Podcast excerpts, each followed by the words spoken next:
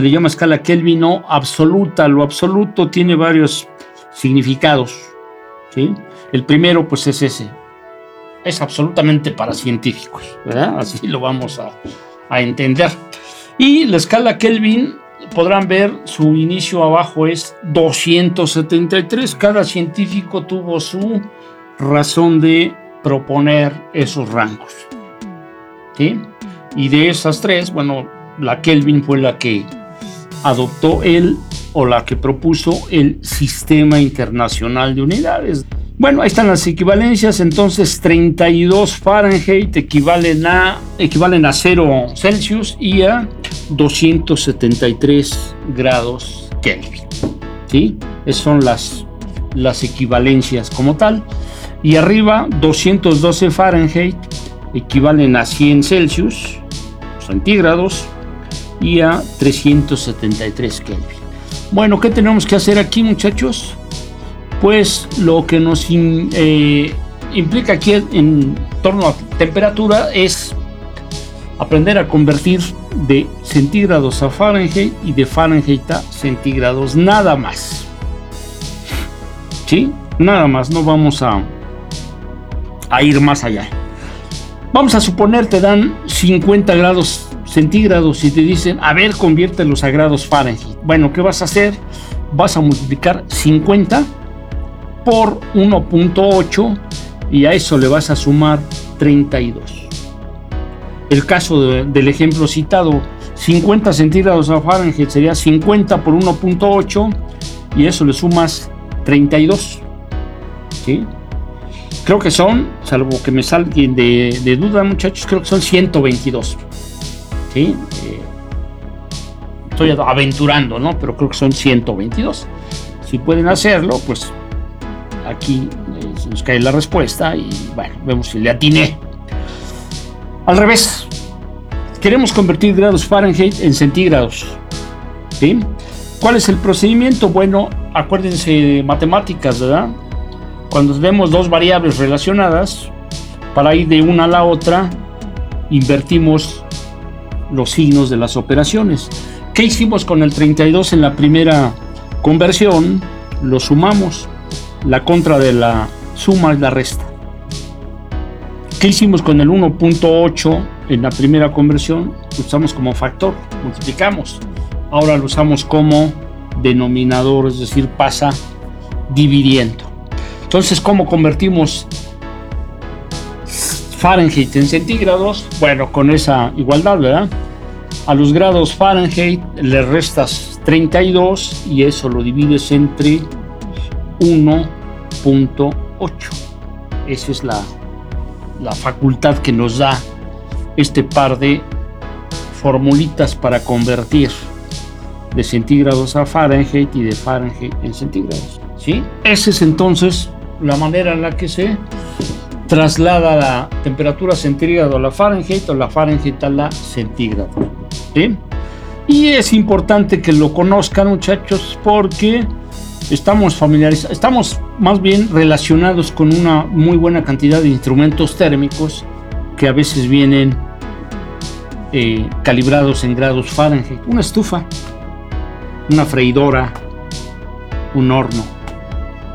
Entonces, a veces por ahí dice, una receta, vas a hacer un pastel y dice hornea 400 Fahrenheit. Y dice, ah, ¿y eso qué? Mi, mi temperatura viene en, eh, mi estufa viene en centígrados. Entonces se vuelve indispensable. Por eso les decía, bueno, aprender un poquito para la vida, lo que te vas topando por ahí en el camino. Bueno, eso es entonces la relación de la temperatura con el calor. Bien, vámonos con presión. Bien, ¿qué es la presión? Va de nuevo. Definición conduce a fórmula. Presión es igual a fuerza aplicada sobre unidad de superficie. Ahí está la formulita. Fuerza sobre superficie. ¿Qué advertimos? Lo que les había platicado a partir de la segunda ley de Newton, muchachos, que toda formulita cuya estructura sea como la que está ahí en la imagen, ¿sí? Con las letras, símbolos, garabatos que se les ocurre aparecer ahí, es directa inversa. ¿Sí? P y F son directas. ¿Qué quiere decir? Que si aumenta la fuerza, aumenta la presión. Si disminuye la fuerza, disminuye la presión. Eso es directo. Las dos variables se comportan igual. Las dos suben o las dos bajan. La letra P y la letra S son inversas. ¿Qué significa?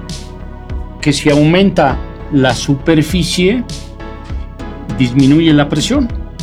O si disminuye la superficie, aumenta la presión. ¿Sí? Un tornillo, un clavo, ¿por qué ejercen tanta presión?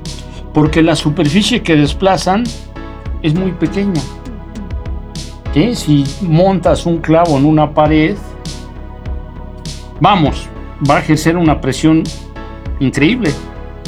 ¿Sí?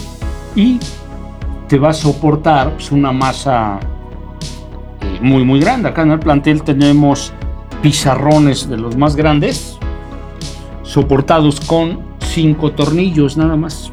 Y mejor aún, ni siquiera los mueves. ¿Sí? Eso es el significado de poca superficie, mucha presión. En cambio, si un cuerpo tiene mucha superficie, la presión que desplaza o que recibe, quiero decir, es mínima. Refrán, el que mucho abarca, poco aprieta. Entre más superficie tenga un cuerpo, menos presión ejerce. Una de las razones por las que un barco del tamaño, una superficie de una cancha de fútbol flota. Son varias razones. La primera es esa. Al tener una superficie muy grande, la presión hacia abajo disminuye muchísimo. Y a eso le abonamos, pues evidentemente, otras razones, no es la única. Bueno, la presión, muchachos, se mide en unidades oficiales, que son los pascales. ¿Sí? Pero hay otras, ¿verdad? Están los newtons sobre centímetro cuadrado, están las atmósferas. Las atmósferas se usan, por ejemplo, en los aviones. ¿sí? La navegación aérea, el avión a la torre de control, reporta la, presión dentro del avión en atmósferas. Las atmósferas se usan en todo lo que maneje gases, ¿sí? para empacar un, un tanque de gas eh, doméstico. ¿sí? Las envasadoras manejan atmósferas de presión. Existen los milímetros de mercurio, eso que dice ahí MMDHG, significa milímetros de mercurio. Es con lo que te miden la presión sanguínea. Esa es la unidad. La presión de los ojos y otras presiones, vamos a decir así, este, locales, te la miden eh, los médicos en milímetros de mercurio. Hay varias más, de ahí el etcétera que aparece ahí en la imagen. Entonces, a eso se le llama presión. el resultado de dividir la fuerza entre la superficie. Con las unidades que te den, Ahí nada más es eso, atenerse a las unidades. Bien, vámonos con el término de la parte de física para entrar a química, muchachos. Bueno, tiene que ver con este último tema, presión, principio de Pascal. ¿sí? Bueno, hace pues poco más de 400 años, Blas Pascal eh, realizó eh, el experimento que ven del lado derecho. Llenó un barril con agua y lo tapó, lo cubrió. Eh, previamente en la tapadera hizo un orificio y a través de él puso un conducto. Quiso meter más agua a través de ese conducto. Bueno, bastaron unas cuantas gotas para que el barril tronara. ¿Sí? No crean que fue mucha, mucha agua la que pudo deslizar a través del conducto. El barril tronó por todos lados. ¿Sí? Bueno, el principio se enuncia como nos han acostumbrado con definiciones, ¿verdad? Así como dice ahí, la presión ejercida sobre un líquido en un recipiente se transmite íntegramente hacia todas partes del líquido y del recipiente que lo contiene. Esa es la formalidad del principio Pascal, que a un líquido no lo puedes comprimir. Si en este recipiente de 350 mililitros yo quisiera meter medio litro de, de agua, revienta. O se desparrama, vamos a decir que se desparrame. Pero que se le quiera meter así, como lo hizo Blas Pascal, este recipiente tronaría. ¿sí? De ahí viene aquello de que un recipiente con un poquito más se desborda. Acuérdense de la gota que derrama el vaso. Acá fue la gota que derramó el barril. ¿Sí? Un líquido no lo puedes apretar.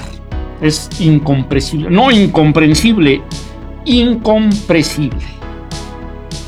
¿Verdad? Ojo, ojo, ojo. Una letrita hace mucha diferencia. Ahora, ¿para qué sirve esto? Podrá servir para algo, ¿verdad? No para reventar barriles. Bueno, hay un mecanismo que se llaman vasos comunicantes. ¿Qué son los vasos comunicantes? Son dos recipientes, ¿sí? Conectados entre sí a través de un líquido. Eso es un sistema de vasos comunicantes, ¿sí? Como la primera imagen que ven abajo del lado izquierdo son los vasos comunicantes.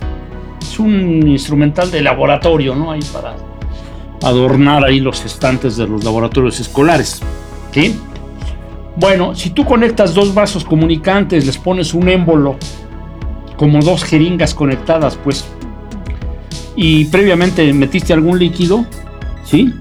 Bueno, con una pequeña fuerza puedes multiplicar la presión de tal forma que consigues elevar pues grandes cantidades de carga. ¿Qué les gusta? Ese personaje tiene una masa de 65 kilos bueno, se para en la jeringa más delgada, en el émbolo más delgada, y la presión sobre el líquido que está inicialmente en rojo y creo que se pinta también de azul, aparece ahí también el azul, ¿verdad? Esa presión mínima se multiplica, así como se multiplicó en el barril de Pascal, y permite elevar una gran carga. Ese dispositivo de vasos comunicantes pues, se le llama prensa hidráulica. Es una prensa hidráulica como tal. ¿Para qué sirve? Bueno, pues terminamos esta parte para irnos a, lo que sigue. Algunas aplicaciones para que lo, encuentren en lo cotidiano. ¿sí? Los frenos hidráulicos. Igual, son dos vasos, como, es una prensa hidráulica, pues, con otro diseño, no necesariamente como el que vimos en el previo. ¿sí? El vaso comunicante más delgado pues es el que está abajo del pedal del freno. Tiene un émbolo, cierta cantidad de líquido. Bueno, la mínima fuerza que aplicas al freno del automóvil genera una presión altísima. Estás queriendo reducir el volumen de líquido, ¿verdad? Que no sé cuánto sea, pero bueno, ahí va un cierto líquido. Pero esa, ese intento de reducción pues bien aprovechado, va a producir una presión cuantiosa que se transmite al final hacia las balatas y así puedes frenar un auto. ¿Sí? ¿Cuánta fuerza le aplican al, pedal? O sea, hagan cuentas, ¿no? ni siquiera agarran vuelo o no le piden ayuda al copiloto para empujar el, el pedal del freno. ¿Sí? Bueno, la aplicación está ahí muy clara, ¿verdad? Todos los mecanismos hidráulicos funcionan con el principio de Pascal. Todos los eh, mecanismos de maquinarias de construcción aplican el principio Pascal. El gato hidráulico que algunos cargan ahí en, el carrito ¿verdad? para cambiar llantas, ese es el principio Pascal. Bueno, la química también es una ciencia natural, experimental, pues. ¿Sí? ¿Qué estudia la química? Igual estudia la materia. ¿En cuanto a qué? Bueno, la química estudia la materia en cuanto a su estructura, es decir, cómo está hecha. Y en cuanto a su composición, ¿a qué equivale esto? ¿De qué está hecha? Tanto la estructura como la composición pueden cambiar. ¿Cuándo? Cuando ese cuerpo, esa materia, está sujeta a alguna forma de energía. Como dice ahí, ciencia que estudia la estructura, la composición y las transformaciones de la materia al interactuar con distintas formas de energía. Bueno, tenemos ahí dos ejemplos, ubiquémonos en el del lado derecho. El grano de maíz palomero tiene una estructura que incluye la forma, así como granito, ¿no? Una gotita, un color. Esa es la estructura. Y por otro lado tiene una composición que podríamos mencionar de composición dentro de un granito de maíz. Pues, hay azúcares, hay almidones, posiblemente hay algo de grasas y tal vez un poquito de proteína, ¿verdad? Bueno, al absorber calor, ¿qué notamos? Cambió la estructura. Inmediatamente, vean, cambió, explotó el granito, adquirió la forma de palomita. Eso no es suficiente, ¿verdad? Para decir que operó algo químico. ¿Sí? ¿Con qué corroboraríamos que hay un cambio químico ahí dentro del granito de maíz? Porque cambia el sabor. ¿Sí? Si tú masticaras un granito de, de maíz así, eh, no encontrarías chiste además, pues ves si lo puedes demoler, ¿verdad? ¿Sí? Y si lo hicieras y después pruebas la palomita, inmediatamente te darías cuenta de que algo cambió. Dices, ah, caray, pues no, este, pues sabe, si tú quieres, agradable. ¿Sí? Eso es. Como dice aquí Ariadne, cambió la forma y el sabor. Como dice acá Enrique, cambió de forma, cambió de sabor. ¿Qué significa el cambio de sabor? Que las moléculas, los átomos, acomodaron de otra forma.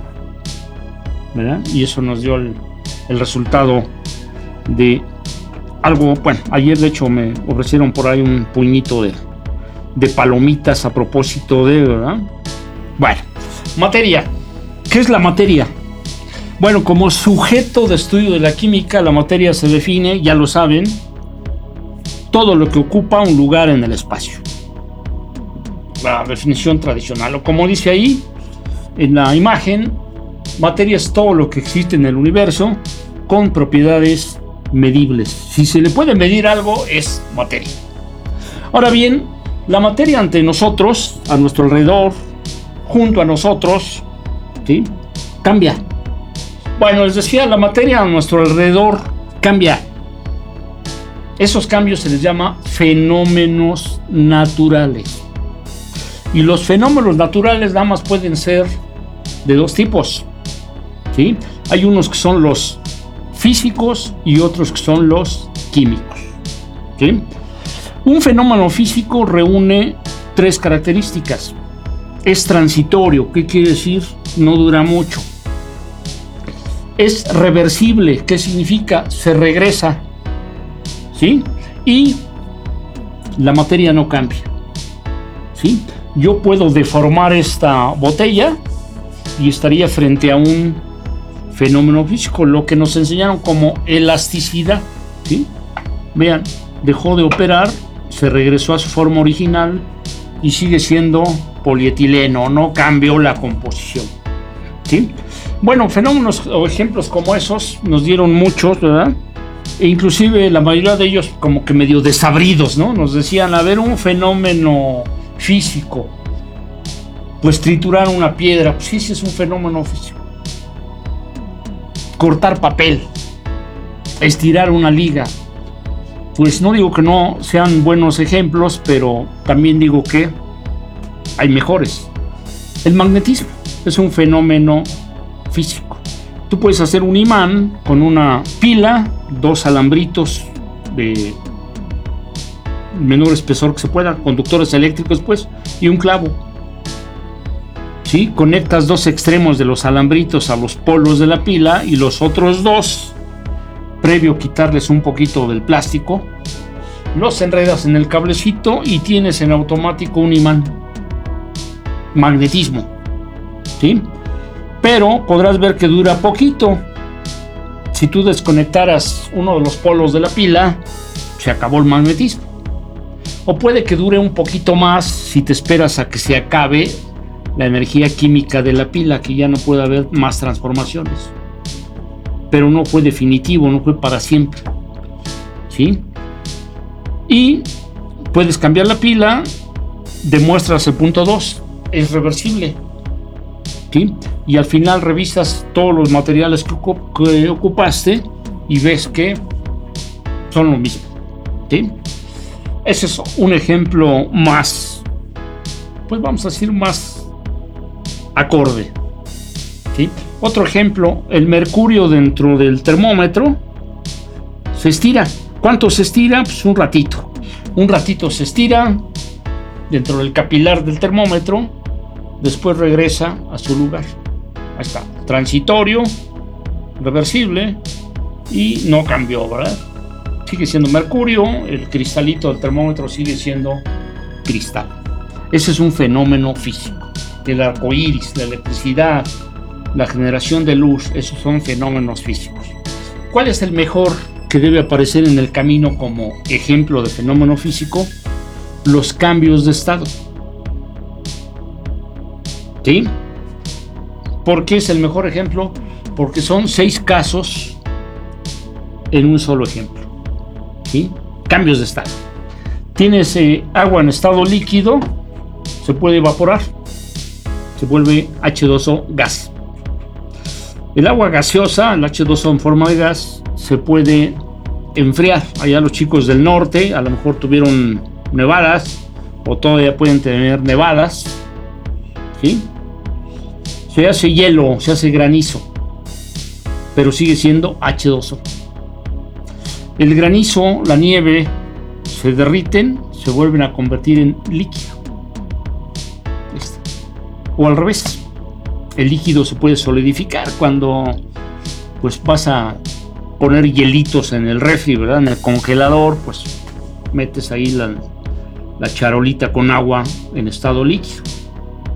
¿verdad? Eso es. ¿Sí? Esos son los mejores ejemplos de fenómenos físicos, los cambios de estado. Cada uno tiene su nombre, eh, pues ya conocido, ¿verdad? De líquido a gas es la evaporación, de gas a líquido se le llama condensación cuando llueve. Bueno, ahí dice licuefacción, es lo mismo. ¿sí?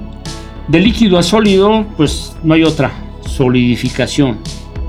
De sólido a líquido, fusión o derretimiento. Y, por ejemplo, de sólido a gas se le llama sublimación, lo que hacen con el hielo seco. Es una piedrita de hielo de dióxido de carbono, vaporiza. Al revés, cuando el vapor se vuelve sólido, ¿sí? se le llama sublimación inversa. ¿sí? y es cuando se forma la escarcha.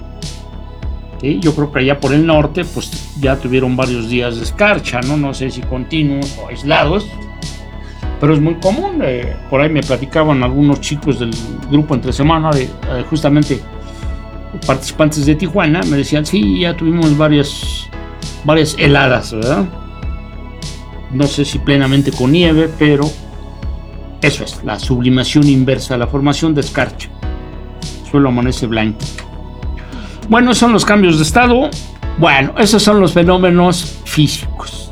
Ahora, cuando hablamos de un fenómeno químico, ¿sí? Lo que nos menciona su compañero por ahí, el encendedor. Ese es un fenómeno químico. ¿sí? ¿Qué caracteriza al fenómeno químico? Bueno, es definitivo es para siempre. ¿Sí? ¿Qué más? No tiene regreso. ¿Y qué más? Todo el tiempo se forman nuevas sustancias. ¿sí? Ese es un fenómeno químico. Para siempre ya no se regresa y se forman nuevas sustancias. ¿sí?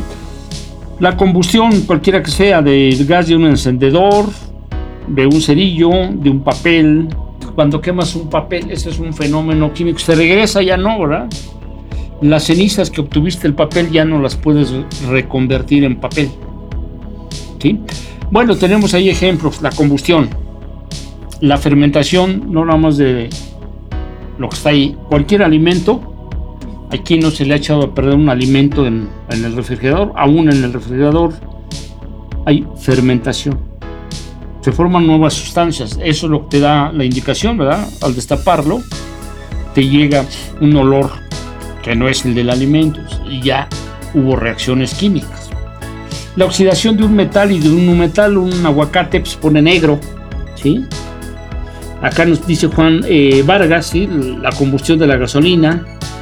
Acá anda Maris y cuando quemas un papel, ¿sí? Esos son.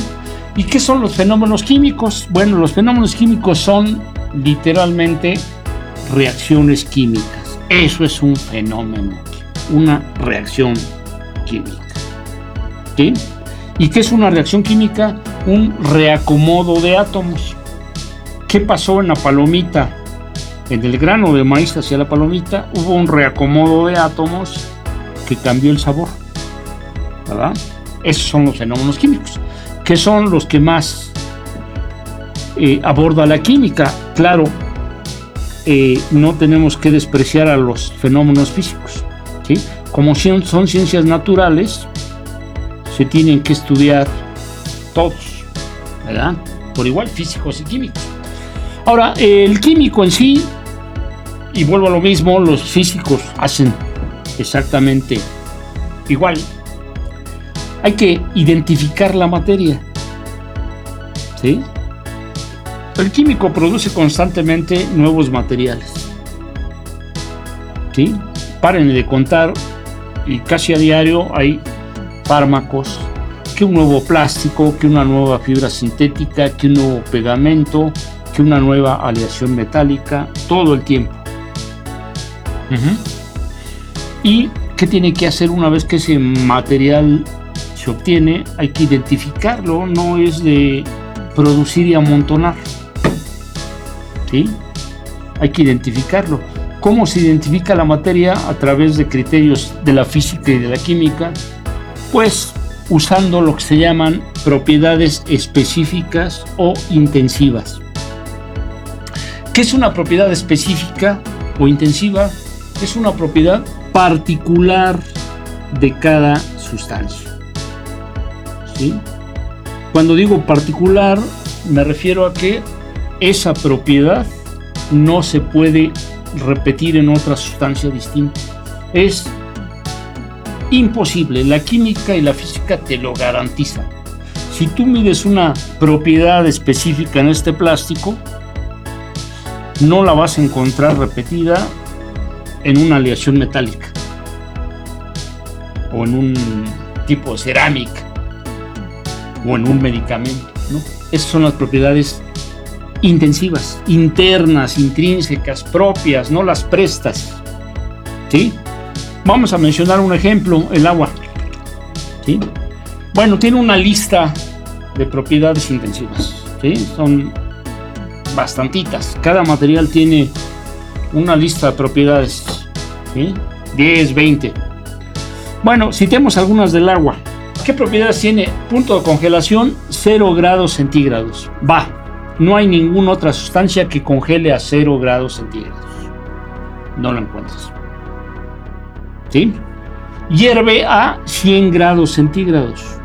Igual, no hay otra sustancia que hierva a 100 grados centígrados. Capacidad calorífica. Bueno, es una capacidad de un una caloría por gramo. Dejémosla así. El agua se utiliza para evaluar las calorías energéticas. Y vamos a destacar una propiedad que se llama densidad. La densidad, muchachos, en el agua es pues quizá lo más relevante, una propiedad que no se nos puede olvidar. Vamos a suponer que tuviéramos un litro de agua y lo pones en la báscula. Bueno, la báscula te va a marcar un kilo. Eso es la densidad. ¿sí? Un kilo de agua es igual a un litro de agua. O si quieres verlo al revés, no pasa nada. Un litro de agua equivale a un kilo de agua. Y no hay otro material que tenga la densidad de un kilogramo en un litro. No lo hay. ¿Sí? Citemos un ejemplo bien contundente. Si tuvieras un litro de mercurio, ¿sí? Un litro de mercurio, el metal líquido de los termómetros, ¿sí? Ese es el mercurio. Tuvieras un litro y lo pones en la báscula, la báscula te va a marcar 13 kilos 600 gramos. ¿Sí? Un litro de mercurio equivale a 13 kilos 600 gramos o 13 kilos 600 gramos en un litro. A eso se le llama densidad. Si tuvieras oro, lo fundes, calientas y lo haces líquido y mides un litro de oro y lo llevas a la báscula, la báscula te va a marcar poco más de 19 kilos. 19 kilos 200 gramos, ¿no? Algo así. Se llama densidad. ¿Sí? Y a través de propiedades como estas, es como existen disciplinas arduas, digo, por la naturaleza, ¿verdad? Cosas como la química o la medicina forense. ¿Sí? ¿Quién se anima a eso, no? Estar destazando ahí cadáveres, ¿verdad? Bueno, ¿cómo saber de que murió el muertito. ¿Sí? Sospechas que pues que no se murió solito, ¿verdad? Que alguien le ayudó. Bueno, pues tan simple como el químico o el médico forense extraen fluidos, hacen una separación de esos fluidos y seguramente ahí entre ellos va a haber algo que no corresponde. ¿verdad? Dice ahí, tiene ahí su separado y puede decir, este es de la sangre, este también, este también, este también. Ah, caray, este no. ¿Verdad? Pues extrae esa, esa sustancia. Con que le mida una sola propiedad específica, ya sabe qué es. No necesita hacer un análisis exhaustivo. Ay, esta sustancia que extraje tiene 50 propiedades específicas. Con una que identifique ya sabe qué es. ¿Ven? Como la química, pues simplifica las cosas. Eh, un técnico de laboratorio deportivo, ¿cómo saber que el atleta hizo trampa? Pues igual una muestra de orina, hacen una separación de sangre, orina y otras mezclas, así se separan con un aparatito especial, una como licuadora, una centrífuga. ¿Sí?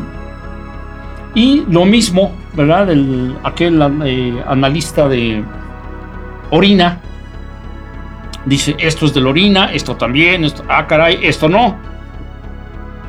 Pues lo extrae, le evalúa algunas de las propiedades, con una sola dice, ah, pues este atleta, pues tomó clembuterol.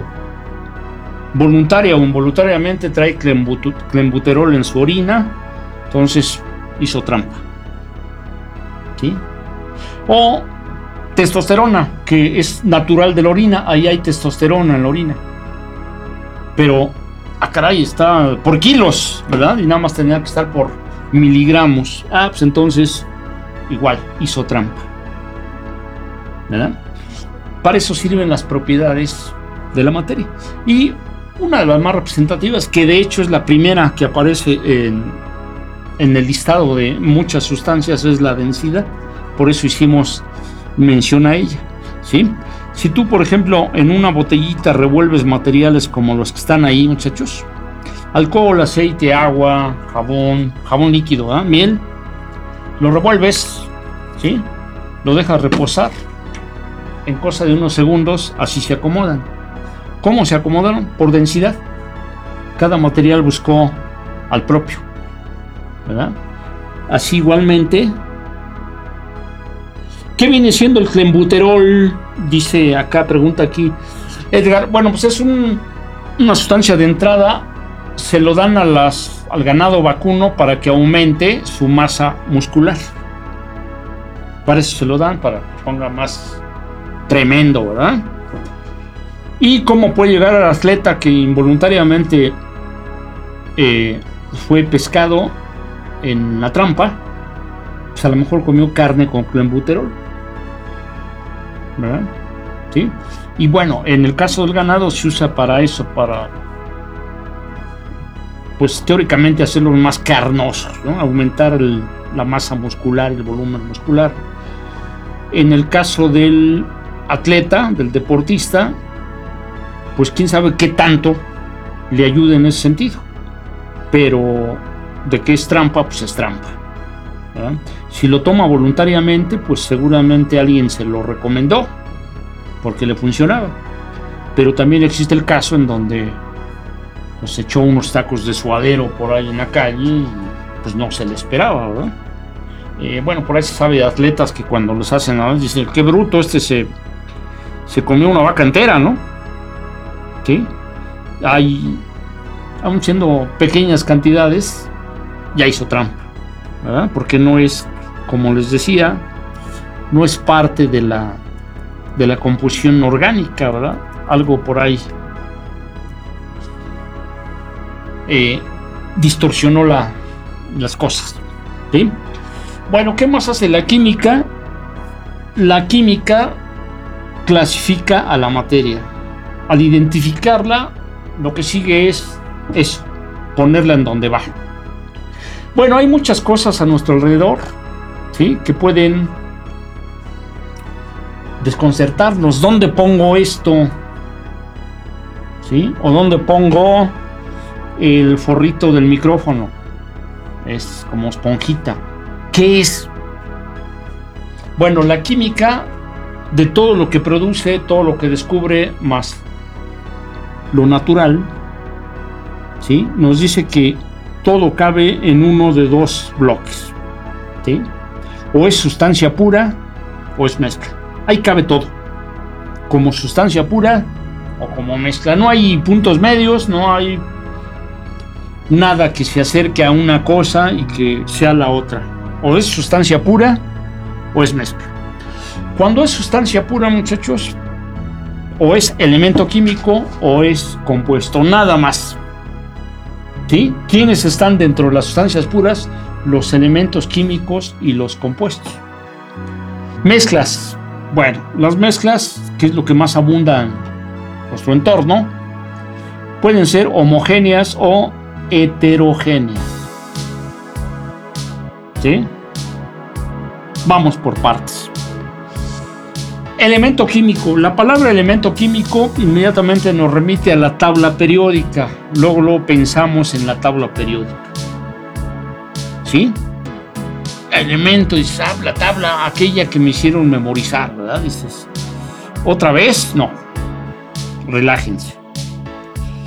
Bueno, un elemento químico es una porción de materia en donde todos los átomos sean iguales. Ahí está. Elemento químico igual a átomos iguales. Cuatro palabras. ¿Sí? Si toda la extensión, superficie, volumen de ese material está constituido de átomos iguales, es un elemento químico. Como cuáles conocemos ahí en casa, el aluminio. ¿Quién no tiene ahí un trasto de aluminio? Un marco de un cuadro de aluminio, una puerta de aluminio el cobre de las conexiones de los cables eléctricos es un metal, es un elemento químico. ¿sí? Si tienen termómetro en casa, el mercurio dentro del termómetro es un elemento químico. ¿sí? Eh, hierro, hay muchas cosas que son de hierro. ¿Cómo sabes que son de hierro? Si se les pega un imán, es de hierro. plomo, pues a lo mejor tenemos plomo por ahí en alguna figurita, algún adornito, un soldadito de plomo, no sé. ¿Verdad? ¿Cuándo es compuesto? Una sustancia es compuesto cuando inicialmente está constituido de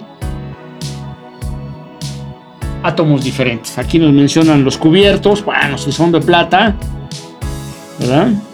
El oro, hay quien tiene por ahí eh, joyitas de oro, bueno, siendo afortunados, además no salgan mucho a la calle con ellos, ¿verdad?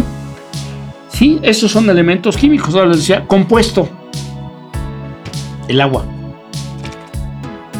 átomos diferentes, hidrógeno y oxígeno. ¿Qué más tiene un compuesto? Tiene una proporción definida, es decir, una fórmula. Bueno, ya nos hicieron por favor por acá de mencionar una. La sal, la sal es un compuesto. ¿De qué está hecha? De átomos de sodio y de cloro. Uno de sodio y uno de cloro. La sal de, de la casa, pues. ¿Sí? Ese es un compuesto.